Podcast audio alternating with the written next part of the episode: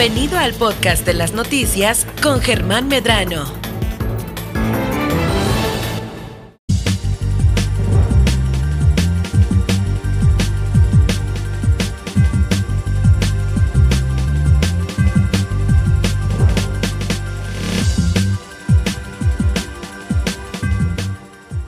Bueno, pues hoy es un día para irnos seguro a lo seguro con Laura Aguilar, quien ya nos visita aquí en el estudio de Super Estéreo Milet. ¿Cómo estás, Laura? ¿Qué tal? Bienvenida nuevamente. Hola, ¿cómo estás, Germán? Bien, gracias a Dios. Oye, pues seguimos en el mes dedicado a los pequeños. eh, y pues ya platicábamos la vez pasada sobre el seguro para protegerlos, pues este, obviamente de una mejor manera para los recién nacidos y también los seguros de gastos médicos, ¿no? Sí, es correcto. De hecho, hoy te quiero platicar también, hablando de los pequeñines, eh, la manera también de protegerlos y darles la... Yo sé que pues la mayor herencia que le podemos dar a los niños es la educación. Y qué mejor asegurando su bienestar, su futuro, porque no sabemos qué va a pasar el día de mañana. Tal es así que, bueno, es mejor estar preparados, estar haciendo un caminito para ellos y darles las herramientas necesarias para salir adelante. Sí, justo eso. eh, a veces aquí en el país, pues la educación, la educación en la mayoría de las ocasiones está, eh, pues a veces con está como supeditada al hecho de, bueno, pago para una mejor educación. Lamentablemente así es. Ahí sabemos que hay eh, la, educación pública está en pleno cambio ahorita, ya no va a haber grados escolares, esto lo dábamos a conocer el día de ayer.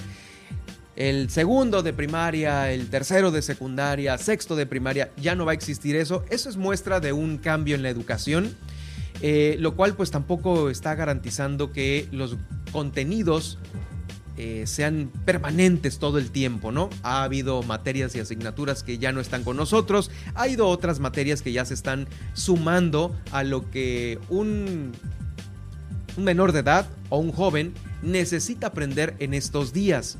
Y claro, definitivamente la iniciativa privada ofrece este, este plus que a veces tarda a llegar al Estado, a la iniciativa pública, eh, este plus obviamente viene sustentado con un pago porque son escuelas privadas las que se estarían eh, pues aventando el tema de eh, tabletas, aplicaciones, este, no sé, conferencias magnas y esto se puede garantizar a un pequeño, a un menor de edad con, ahora sí que haciendo un, un guardadito a través de un seguro.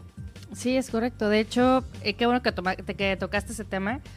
Porque sí, la educación al año 2035, que no estamos muy lejos, uh -huh. viene siendo una educación estilo Montessori, donde pues todos van a aprender de alguna manera, eh, pues con, juguetes didácticos, eh, con algunos otros eh, salidas a campo, que generalmente nosotros conocemos la escuela como estar encerrados en un aula con un maestro enfrente.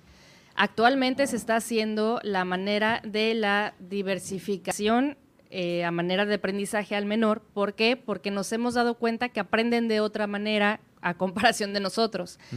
Además, eh, también lo que tenemos en biodiversidad con nosotros, eh, ma adultos, maestros, algunos otros niños de algunas otras escuelas, pues ya sabemos que aprenden de maneras independientes y qué mejor que unificarlo y hacerlo todo pues de una, de una mejor manera, eh, que ellos puedan ahora sí que divagar y explorar y, y, ver en qué manera o en qué son buenos, ¿no? Que a nosotros batallamos un chorro. Este, me incluyo en la manera de las carreras, ¿no? Simplemente era un dolor de cabeza que quieres estudiar y no sabías ni jota. Sí, a veces el hecho de escoger saliendo del bachillerato, saliendo de la prepa, era, es un tema, no es, es, no era, es un tema eh, que a veces a mitad de la carrera, pues no, no me gustó y te cambias de carrera, que bueno, no es un error, es simplemente estar aterrizados en, en, las aptitudes y para lo que eres bueno, ¿no? En pocas palabras. Este, esto a veces tarda en, en, caerle el 20 a todos y cada uno de nosotros, pero pues como lo digo, no es un error, es un, es un proceso, es un aprendizaje que hay que aprender de uno mismo. Pero eh, aquí... Bueno, Perdón, Perdón, que te interrumpa. Ah, sí, sí, sí, adelante. de hecho, eh, con todo esto que tú comentas, eh, para eso va encaminada la educación, para que el niño desde pequeño sepa qué es lo que quiere hacer y explorar desde pequeño, porque a nosotros nos dejaron explorar cuando éramos grandes, ¿no? Y bueno, aunado a ello, pues que el papá pueda tener la solvencia económica, porque estamos hablando que lamentablemente las escuelas privadas son las que están más al día con esta tecnología, con esta parte de, la, perdón, de diversificación estudiantil, por así decirlo. Eh, bueno, inyectarle capital, ayúdalo a salir adelante, ayúdalo a que se mantenga y se solvente de alguna manera él, mismo en un futuro, ¿no? Sí es cierto que muchas de las veces no sabemos qué queremos estudiar y que a lo mejor el alumno dice, no, pues sabes que ya no me gustó, estudié enfermería, pero no me gustó y me salía a mitad de la carrera y el papá casi le da el patatús, ¿no? Entonces, este dinero que a lo mejor pudieran ahorrar los papás eh, mediante un plan de ahorro destinado a la educación de los niños, no nada más es destinado a su educación. No es así como de, híjole, no quise estudiar, pues se perdió el dinero, ¿no? No, el dinero se puede entregar también para poner un negocio, para los emprendedores, que ahorita es muchísimos emprendedores, eh, que al final del día es lo que se pretende, ¿no? Nuestra realidad es esa. Eh, vámonos por partes. Uno, el enfocado al estudio. Vámonos por ese camino primeramente. ¿qué, ¿Cuál es la herramienta ideal para enfocar un futuro estudiantil en uno de los eh, próximos profesionistas? Em, pues mira, va enfocado principalmente a lo que es la universidad y después maestría. Para preparatoria o secundaria es muy cercano el momento y obviamente tendrían que dar un fuerte capital para poder solventar estas, estas dos escuelas, ¿no? Secundaria o... Ajá, exacto, dos niveles, secundaria Pero para el profesional sí está considerado de una buena manera en, en cualquier compañía de seguros. Sí, estamos hablando a más o menos entre 20 mil a 30 mil pesos anuales que pudieran estar eh, ahorrando de alguna manera para que este alumno pueda tener, pues obviamente no pagada la universidad total, pero sí que a los papás les ayude a hacer un empujón menor o juntar una cantidad menor para poder enviar al niño afuera, ¿no? Por ejemplo, universidades aquí sí son buenas, pero la mayoría, pues ya especializadas en algo están en México, Guadalajara, Monterrey, que son las principales. Sí, inclusive en el extranjero, ¿no? Así es. Sí, eh, digamos que esta póliza para un seguro, eh, ¿cómo se llama? ¿Un seguro estudiantil o seguro? Es plan educativo. Un plan educativo. Un plan educativo. ¿A cuánto tiempo pudiese hacerse? Hay plazos de 10, 15, 20 años?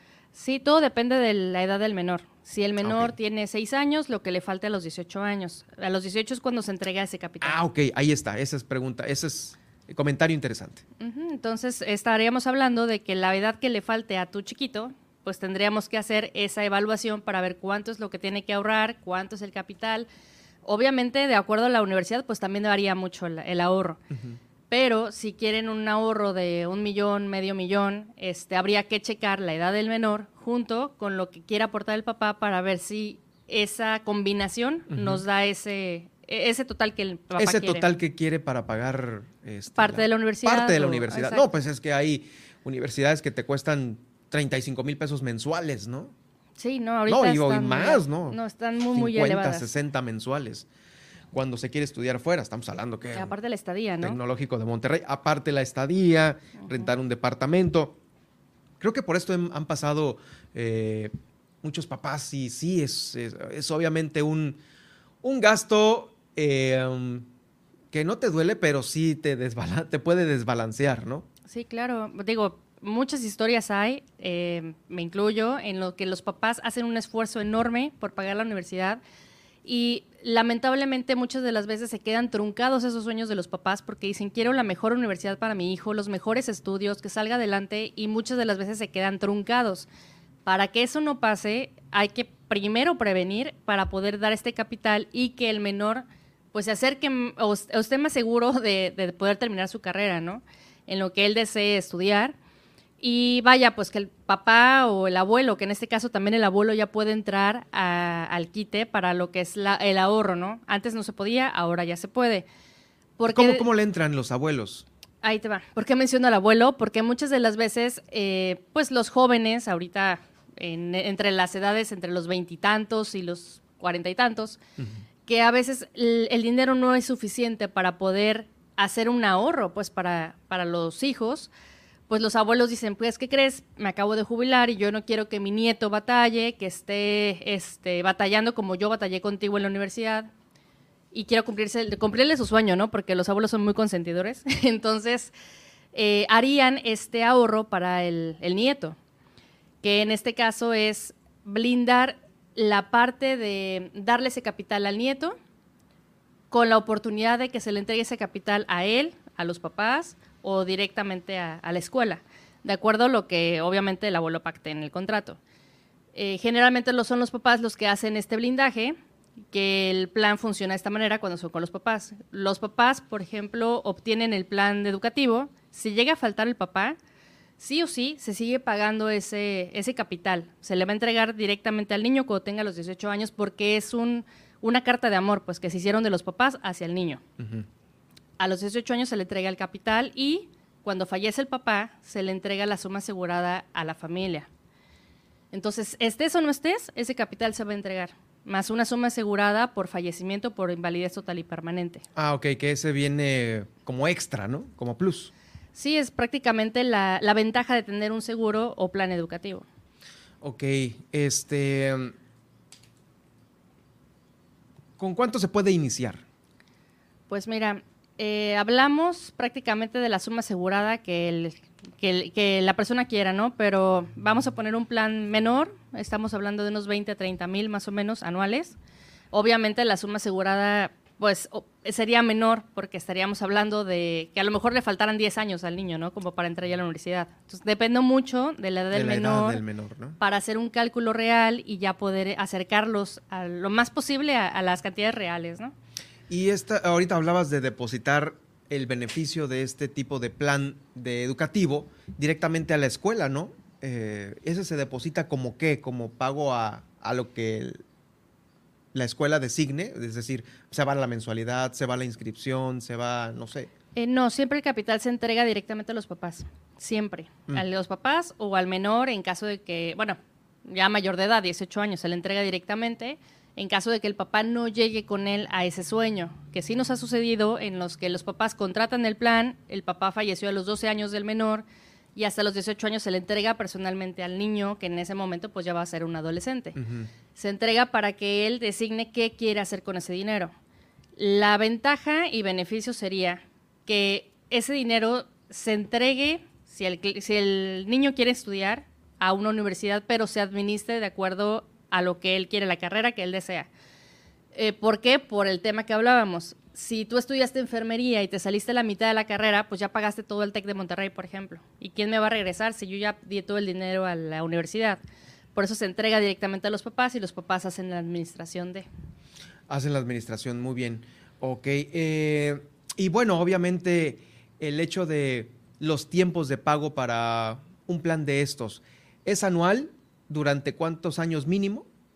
Es anual, pedimos mínimo que sean 10 años, Ah, de ahí ok. en adelante lo que, lo, que, lo que le falta al menor. Digo, bebés que ahorita están naciendo, les faltarían 17, 18 años más o menos. Y ya Pero a los si- 10 años que se, eh, que se tengan 10 años pagando anualmente esta cantidad, pues ya se accede al, al monto, ¿no? Sí, hablamos que tuvieran 8 años el menor, entre 7 y 8 años. Si ya tiene arriba de los 9, 10 años, aún se puede ahorrar, pero ya no sería con enfoque a la universidad, sería con enfoque a una maestría, un posgrado. Entonces conviene antes de los 8 contratarlo, ¿no? Antes de los 8 porque es más económico, por un lado. Por el otro, eh, pues obviamente el niño está blindado en el momento de que se empieza a hacer el capital de ahorro. Los papás están blindados también en caso de algún fallecimiento o una invalidez total y permanente que nadie está exento. Entonces, toda esta parte de, blindaje estaría corriendo a partir de los 8 años de vida del menor o antes. Si es después, te digo, también cubre con estas partes de blindaje, pero ya no sería con enfoque a universidad, sería con un enfoque mayor. Claro. Eh, entonces, ¿qué- si antes de los 8 años, supongamos que a los 8 es el límite de contratación de un plan de estos, pero a los 5 años eh, uno de los padres contratantes eh, falleció, ¿se tiene que seguir pagando la póliza? No, en este caso entra una de nuestras coberturas que es eh, extensión de pagos. Es decir, no se paga ni un solo peso. De ahí en adelante. De ahí en adelante el plan sigue corriendo solo. Es decir, eh, nosotros ponemos a trabajar ese dinero en diferentes canastas o huevos, como le llamamos en inversiones. Empezamos a diversificar el dinero para que crezca dentro de la compañía. Y obviamente una vez creciendo, se le entrega el capital prometido al menor, a los familiares que lo acompañan al niño. Pero ya no tendría, si supongamos que son 10 años de estar pagando y alguno de los contratantes falleció a los 6, te restarían 4, ¿no? Eh, cuatro años por pagar. Esos ya no se pagarían. No, ya no se pagarían. Se seguiría inflacionando el dinero, pero ya no a, manera tan rápido ya no. Se sigue inflacionando porque ya no hay capital y se garantiza que se entrega la capital, el, capital, perdón. En la fecha convenida. En la fecha convenida. Oh, aquí ahí está, está interesante este tema. Bueno, pues, eh, oye, pues para más información de todos aquellos eh, padres de familia que quisieran garantizar esto y que estén todavía a tiempo de hacer una eh, contrato. Um, ¿A dónde te podemos localizar? Gracias, mira, mi celular es el 612-183-1187. Lo vuelvo a repetir. 612-183-1187. Y en Facebook me encuentran como Seguros FNG. Ahí está, pues muchas gracias. Vamos a escuchar este podcast a usted que a lo mejor llegó a mitad de la entrevista. Lo invitamos para que más adelante en las plataformas de Spotify, de iHeartRadio, de TuneIn, de Alexa y de Seno FM acceda a este podcast. Lo vamos a subir eh, pues, más tarde, si no mañana muy temprano, para que pueda escuchar la entrevista completa con Laura Aguilar, porque hoy nos fuimos, como todas las semanas, seguro a lo seguro en estos, los beneficios que tienen los, eh, los planes educativos para los menores de edad. Muchas gracias, Laura. No, gracias a ti. Hasta pronto. Bye. Y nosotros continuamos, continuamos con más porque tenemos algunas denuncias que nos han llegado a nuestra línea Milet.